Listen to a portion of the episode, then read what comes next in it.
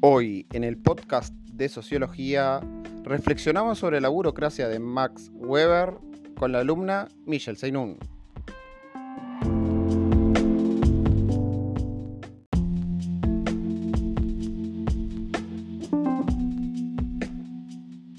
Buenas tardes a la audiencia. Un gusto estar con ustedes para dialogar un rato sobre este tema tan importante. ¿Quién fue Max Weber? Max Weber nació el 21 de abril de 1864 en Erfurt, Alemania, y falleció el 14 de junio de 1920 en Múnich, Baviera. Weber fue filósofo, economista, jurista, historiador y sociólogo.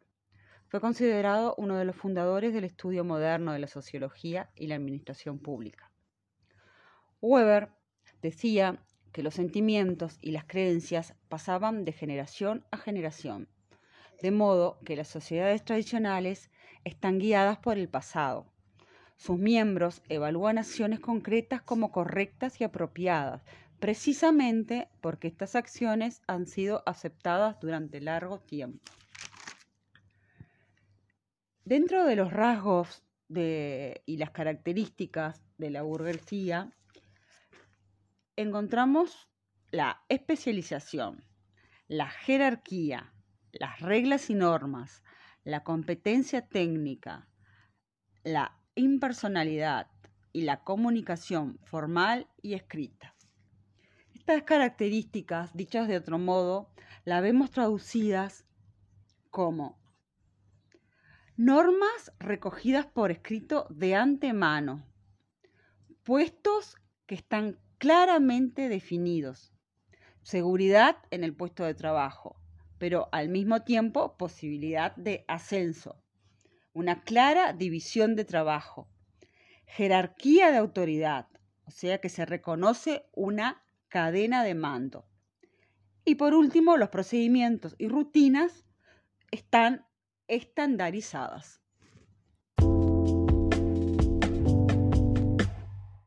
El principio mayor de la burocracia para Weber es el de la dominación. Dentro de esta dominación vemos a la carismática, que está justificada por las características del líder y aceptada por los súbitos en función de su fe. La dominación tradicional legitima el poder de su jefe en el pasado y el estatus heredado, y suscita organizaciones administrativas de tipo feudal en las cuales las funciones dependen del jefe y están fuertemente vinculadas a él. Por último, vemos la dominación legal, que se asienta en la ley como principio legitimador en función de su racionalidad y es independiente del líder o jefe que las haga cumplir. Max Weber reconocía que el funcionamiento de la burocracia crea trancos e inconvenientes, pero creía que este era el precio para poder contar con una organización racional y eficaz este equilibrio tiene las ventajas de mejorar la efectividad con que se configuran las metas, maximizar la eficiencia para lograr el mejor resultado al más bajo costo y además se controla mejor la incertidumbre al regular el trabajador, a los proveedores y a los mercados a partir de reglas, perdón, de reglas formales conocidas y generales.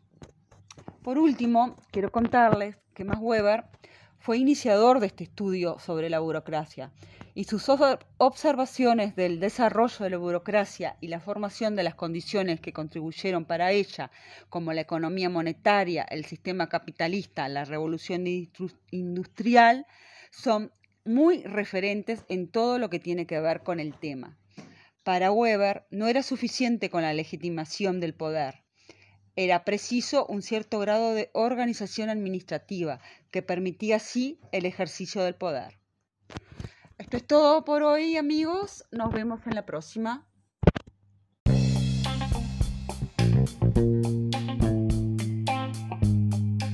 Esta fue Michelle Seinun para el podcast de Sociología.